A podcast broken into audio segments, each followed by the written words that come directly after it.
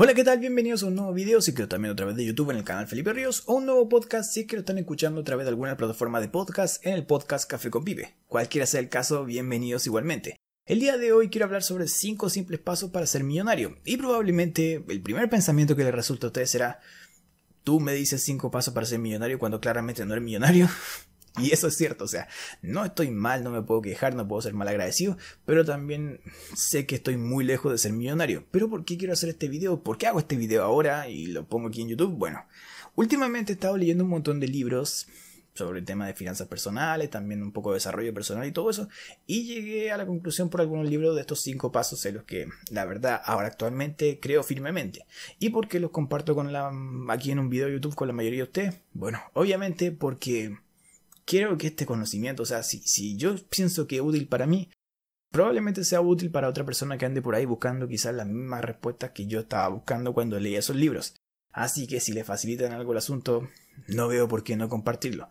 Además también es una especie de, no sé si prueba, no sé, no sé cómo llamarlo bien, pero ahora que no soy millonario creo que es importante lanzar estos cinco pasos y decir que estoy trabajando en ellos, porque quizás en un futuro cuando alguien se encuentre con mi canal algunos años más allá en el futuro, Quizás vean este video y digan, mm, el tipo dijo que iba a hacer esto y miren dónde está ahora. Quizás me va bien y estoy soy millonario o estoy cerca o en camino a ello, o quizás me va mal y me ven derrotado por ahí, no sé, cualquiera sea el caso, la verdad es que yo lo veo incluso hasta como una motivación de si yo digo el día de hoy que no soy millonario claramente, que voy a hacerlo siguiendo estos pasos, me da como motivación para demostrarle al resto que sí se puede y que, y que la misma gente vea a través de este canal y de mis videos el camino que he ido tomando y cómo voy evolucionando, los errores que voy cometiendo, porque seguramente voy a cometer muchos errores, pero también las victorias que voy a ir teniendo en ese camino. Así que por eso creo que es importante y por eso les agradecería y creo que les ayudará mucho quedarse a ver este video completo. Así que sin más comencemos. El primer paso, que quizás puede parecer muy muy obvio, pero mucha gente no lo, no lo lleva a cabo, yo no lo llevaba a cabo un poco por ignorancia, porque no le veía importancia, y también por un poco de flojera, de pereza, de no querer hacerlo. Pero es tener un presupuesto, y esto qué significa? Saber cuánto dinero ingresa y cuánto dinero sale. ¿A qué me refiero con cuánto dinero ingresa? Si yo tengo un empleo, cuánto dinero gano con ese empleo, si yo tengo un negocio, cuánto dinero me, me, da ese negocio al mes, o si tengo un empleo y además un negocio, cuánto me da todo eso en el mes, y obviamente cuánto dinero sale. ¿En qué va a salir dinero? En la comida que como todo el mes, en las cuentas de la electricidad, la cuenta del internet, del agua y de cualquier otro gasto que yo tenga, transporte quizá, o estoy pagando mis estudios, o tengo hijos, lo que sea tengo que también saber cuánto dinero está saliendo. Lo principal para armarse financieramente hablando es saber cuánto entra y cuánto sale y con cuánto uno se queda. O sea, eso es lo principal, tener el control de las cosas. E incluso por más pequeñas que sean. O sea, yo de hecho cuando empecé como a armar mi presupuesto, comencé a ver de dónde obtenía mi dinero y en dónde lo estaba gastando. Y para mi sorpresa, la verdad es que ese primer paso ya me ayudó a darme cuenta de muchas cosas que en pasos posteriores lo vamos a ver, pero era como gastos que en realidad veía que no debería estar haciendo y algunas cosas en las que básicamente estaba tirando mi dinero. Entonces me hubiera servido de mucho antes hacer un presupuesto y darme cuenta de dónde vienen las cosas para ir cortando algunos y quizás no sé potenciando otras cosas. Pero bueno, es el primer paso, armar un presupuesto, saber cuánto entra y cuánto sale, el flujo de dinero que hay aquí con nosotros. Ese es el paso uno. El segundo paso es gastar menos de lo que ganas y matar esos gastos que son innecesarios. ¿A qué me refiero con gastos innecesarios? Voy a dar ejemplos que a mí me pasaron una vez hice mi presupuesto y me di cuenta de que estaba tirando dinero en cosas que no necesitaba. Un ejemplo de esto es el cable, el cable de la televisión, esos, todos esos canales que tenía, que la verdad yo me di cuenta yo en mi caso no utilizaba, o sea, con suerte me sentaba una vez a la semana, una hora quizás con suerte, a ver televisión. Donde más veía televisión era a veces en el desayuno, en el almuerzo o las comidas que generalmente uno pone en la tele mientras está comiendo o algo así. Pero no más que eso. Y de hecho cuando hacía eso veía cosas como las noticias o los matinales, que en realidad son canales nacionales por los cuales en realidad uno no está pagando. O sea, no debería pagar si no tiene cables porque son gratis. Entonces en ese caso si yo cortaba el cable me quedaba con los canales nacionales que eran como lo que más veía y en realidad me ahorraba una buena cantidad de dinero que era todo ese paquete de canales que me estaban vendiendo la compañía. Entonces corté con eso. Otro ejemplo muy parecido es el teléfono. Yo en mi teléfono tenía un plan de no sé cuántos minutos, pero me di cuenta de que en verdad estaba gastando la mitad de esos minutos al mes. Entonces bajé mi plan y también me ahorré dinero. Aquí puede, todo depende de cada uno de nosotros, pero pueden haber otros ejemplos que sean parecidos. Quizás, por ejemplo, para alguien puede que el internet que está que tiene contratado sea demasiado como para lo que utiliza. Imagínate que una persona solamente envía correos, quizás ve Netflix por aquí por allá y un poco más de cosas y tiene un internet así gigante. Si no lo utiliza, si no le saca provecho, en realidad quizás no es tan necesario tener tanto internet, tanta velocidad y podría ahorrarte unos cuantos ahí dólares o dinero la moneda que tengas ahí en tu país, ahí bajando un poco el plan. Pues si eres, por ejemplo, youtuber, si haces stream, ahí sí que necesitaría mucho internet y en ese caso como que se justifica el uso. Pero si no es así el caso y si estás pagando mucho por eso, ese tipo de gastos son los que yo llamo gastos innecesarios, o sea, cosas que la verdad no utilizamos.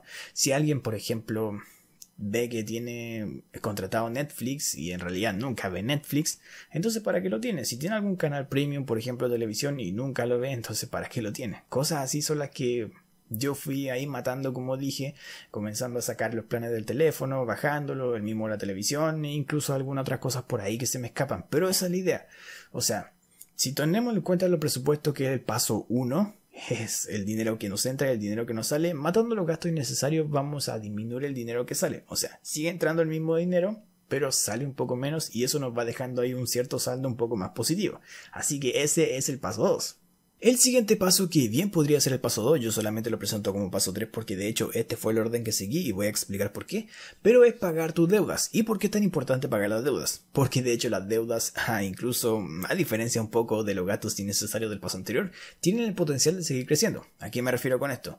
Las deudas si uno no las paga, obviamente le van a ir cobrando intereses y va a hacer que la deuda crezca y crezca y crezca como una bola de nieve. Por eso es bastante importante el pagarlas lo más pronto posible. ¿Y por qué yo lo puse en este orden? Primero hacer mi presupuesto, segundo matar esos gastos innecesarios y tercero pagar las deudas? Bueno, porque yo primero hice el presupuesto y me di cuenta de cuánto dinero entra, cuánto dinero sale. Después me di cuenta de los gastos, cuando me di cuenta de cuánto dinero sale, me di cuenta de esos gastos innecesarios que estaba haciendo. Entonces dije, mm, este gasto no me sirve para nada, o sea, no, no, lo estoy aprovechando, no lo estoy usando, podría eliminarlo y es menos dinero el que va a salir. Este gasto quizá, no sé, como dije, el ejemplo del teléfono, tengo tantos minutos y en realidad no gasto esto, lo bajo y ahí ahorro un poco más de dinero. Entonces con ese tipo de excedente de dinero que ya no estaba saliendo, lo que hice fue comenzar a tomarlo y pagar las deudas que tenía. Como dije bien, las deudas podría ser el paso 2 y este el paso 3, el de matar los gatos innecesarios, pero yo lo hice de esta forma porque me pareció lo más lógico para mí, para mi situación actual. Pero, independientemente de cómo lo hagan, la idea es que hagan eso, o sea, el presupuesto una vez se tiene, se comienzan a sacar los gastos innecesarios y luego rápidamente salten ahí a matar las deudas, que es lo que incluso si la cosa se descontrola, como digo, podría ser creciendo, seguir creciendo, seguir creciendo y los podría terminar ahogando y eso es casi la perdición. Así llegamos al cuarto paso, y es que después de haber armado tu presupuesto donde sabes cuánto dinero entra y cuánto dinero sale, después de haber matado esos gastos que son innecesarios y después de haber pagado tus deudas, lo siguiente que tienes que hacer es comenzar a ahorrar. ¿Cuál es la máxima diferencia entre esa gente que se mantiene como atacada en su nivel financiero y aquellos que van subiendo? Bueno, la diferencia es que la gente que se mantiene atascada es porque gana 10 y gasta 10, o sea, todo lo que ganan lo gastan. En cambio, esa gente que va surgiendo es la que gana 10, por ejemplo, y gasta 8. Esa es la diferencia, o sea, la gente que gana 10 y gasta 8 comienza a ahorrar 2 al mes. El siguiente mes va a ahorrar lo mismo 2 y ahora va a tener 4. El próximo mes va a ahorrar lo mismo 2 y va a tener 6. Entonces así va aumentando en el capital que tiene y eso nos llevará al próximo paso, pero por ahora quiero decir que se fijen en eso y esa es la diferencia. O sea, ese tipo de pensamiento en donde yo gano 10 y gasto 10 y no sé, si me da un ascenso gano 12 y gasto 12 porque como me aumentaron mi ingreso yo aumento los gastos, la verdad es que te va a mantener ahí la zona en la que estás metido. Y eso no es lo que queríamos. De hecho, ah, podría ser incluso peor esa gente que gana 10 pero se gasta 12 porque pide créditos por aquí, pide créditos por allá para comprar cosas que piensa que necesita o quizás cree que necesita y al final como que se van ahogando, gana esa gente incluso baja su nivel. Pero la gente que se mantiene atascada, que es como generar la clase media que llaman acá, es, o sea, la gente que gana, gana 10 y va gastando 10. Le dan un mejor puesto de trabajo, gana 13, pero empieza a gastar 13 porque ahora tiene un nuevo nivel de vida, entonces tiene que gastar un poco más. Y así, entonces nunca van a salir del momento y del área, del nivel en donde están y se van a mantener siempre ahí. Es el gran problema. Así que por eso el cuarto paso es ahorrar. Y el quinto paso que te va a hacer millonario es invertir tu dinero. No vale la pena tener ese dinero que ahorraste ahí debajo de tu colchón, en una caja fuerte o en una cuenta de banco que no te está generando nada. De hecho, por el tema de inflación, tu dinero, los 100 dólares que quizás tengas hoy, no van a valer lo mismo que dentro de 10 años. Eso es por la inflación, es obvio. Pero además de eso, el dinero tiene que trabajar para que te vaya generando más dinero, o sea, tienes que invertirlo. Y yo no te voy a decir en dónde tienes que invertirlo porque la verdad es que eso depende de cada uno. ¿Y por qué depende de cada uno? Porque tienes que invertir tu dinero en cosas que entiendas, o sea, por ejemplo, yo no tengo idea de béisbol, sería estúpido que si tuviera el dinero vaya y compre un equipo de béisbol. ¿Por qué? Porque no entiendo el negocio, no entiendo el sistema. O sea, hay mucha gente que dice, oh, comprar un equipo de béisbol te puede dar mucho, mucho dinero. Y probablemente sí, pero si yo no entiendo ese tema, quizá me vaya pésimo. O sea, yo no sé nada de ese mundo, entonces no tengo que meterme ahí. De hecho, hace poco volví a leer Padre Rico, Padre Pobre porque porque me pareció interesante todo eso. Y hubo una, una, una frase que se me quedó, una parte del libro que se me quedó, en donde eh, se decía no existe inversión riesgosa siempre y cuando uno sepa lo que está haciendo. ¿Y a qué se refiere con esto? Eso, o sea, uno tiene que conocer el mercado en el que se está metiendo, porque si lo conoce, lo sabe, lo maneja, sabe cómo se mueve, sabe cómo, sabe qué pasa, que cuando pasa esto, pasa esto otro, y así, uno va a saber en qué momento entrar, en qué momento salir, cuándo vender, cuándo comprar, etcétera, etcétera, etcétera. O sea, dependiendo del mercado y todo eso. Pero si uno lo entiende, se le hace mucho más fácil comenzar a sacar ganancias. De hecho, Warren Buffett, un famoso inversor que probablemente uno de los mejores, si no el mejor inversor de la historia, él la otra vez estaba viendo un video donde dice que tiene una de sus reglas que es mantente en tu zona de conocimiento o algo así. Eh, no, no, no, sé cuál es la palabra exacta, no me acuerdo bien, pero era algo así como mantente en tu zona de conocimiento. ¿Y a qué se refería él con eso? Que tienes que mantenerte en negocios que tú conozcas y manejes y no meterte en cosas que no entiendes y las que no sabes simplemente porque mucha gente quizás te diga, no, si metes tu dinero ahí, obviamente vas a ganar o sea, Warren Buffett hace poco también eh, contó, yo vi un video donde contaba el tipo en una entrevista no tan, no tan antigua, una historia que sí la verdad tampoco repetía, pero en donde él decía que cuando salió este boom de la empresa tecnológica, que se llamó como el boom de las .com, porque por internet y todo eso, dijo que todo el mundo estaba metiendo plata en esas empresas porque estas subían y subían y subían y subían. Entonces hay gente que a veces gente que ni siquiera entendía lo que hacía una empresa, venía y metía su dinero porque veía que todos estaban metiendo dinero y estaban subiendo, subiendo, subiendo. En cambio Warren Buffett dijo, yo no tengo idea de internet y todo ese mundo, me voy a mantener alejado de eso. Como dije, el tipo el mejor inversor de la historia, pero él entendía que no sabía nada sobre ese negocio, entonces no tenía que meterse en ese mundo de la tecnología y el internet y todo aquello. Él se mantuvo aparte y en un momento eso como que a la gente le comenzó a generar pérdida y todo así porque mucha gente se metió sin saber lo que estaba haciendo. Entonces ese es el tema, o sea, uno tiene que meterse en inversiones, en negocios que entienda más o menos que maneje. Y si no, así como por último, hacerse asesorar por alguien. Pero de hecho yo diría que es mucho mejor saber y no como que confiar a ciegas su dinero a otra persona porque el otro es un experto. Yo diría que lo mejor es que uno se vaya capacitando a sí mismo y vaya entrando en inversiones que entienda. A veces no es tan importante quizá meterse en inversiones que te van a generar mucho, mucho, mucho intereses de ganancia, sino que quizá un interés más, más bajo, pero que uno entienda el negocio y sepa y por eso al entenderlo y saber si está haciendo bien las cosas sea un poco más seguro. O sea, también esto hace poco también escuché, porque lo hice con audiolibro El hombre más rico de Babilonia, en donde él también decía una frase así, o sea, tienes que, aunque sea el interés un poco más bajo de tu ganancia, mantente en negocios seguros, decía él.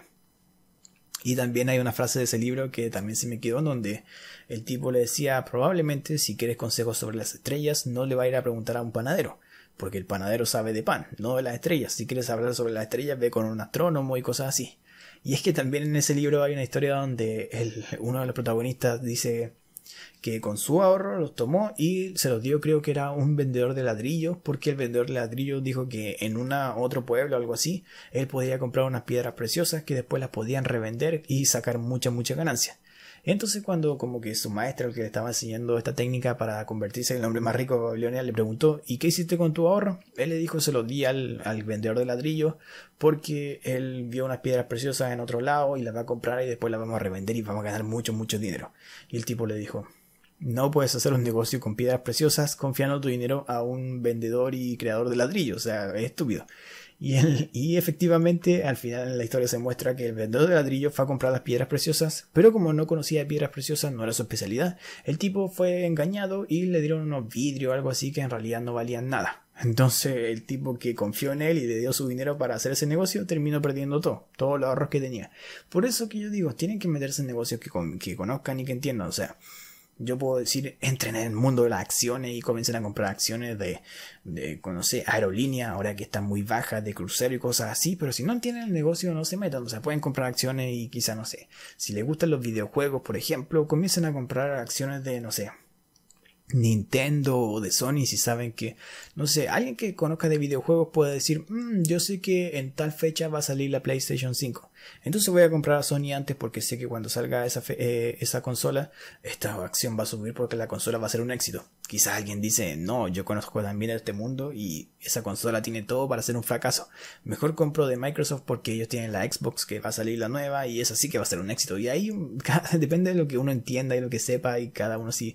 No estoy diciendo que vayan y compren cosas de videojuegos porque este no es un consejo financiero, sino que les digo que se instruyan y que se metan en cosas que más o menos manejen. Como digo, a veces quizás no es necesario ir por ganancias así como como que meto 100 dólares y gano 1000 en un mes, sino que ir eh, por ganancias más pequeñas, pero cosas que uno entienda y en donde se sienta y sean un poco más seguras para uno. Así que ese es el quinto consejo para el paso ahí para volverse millonario.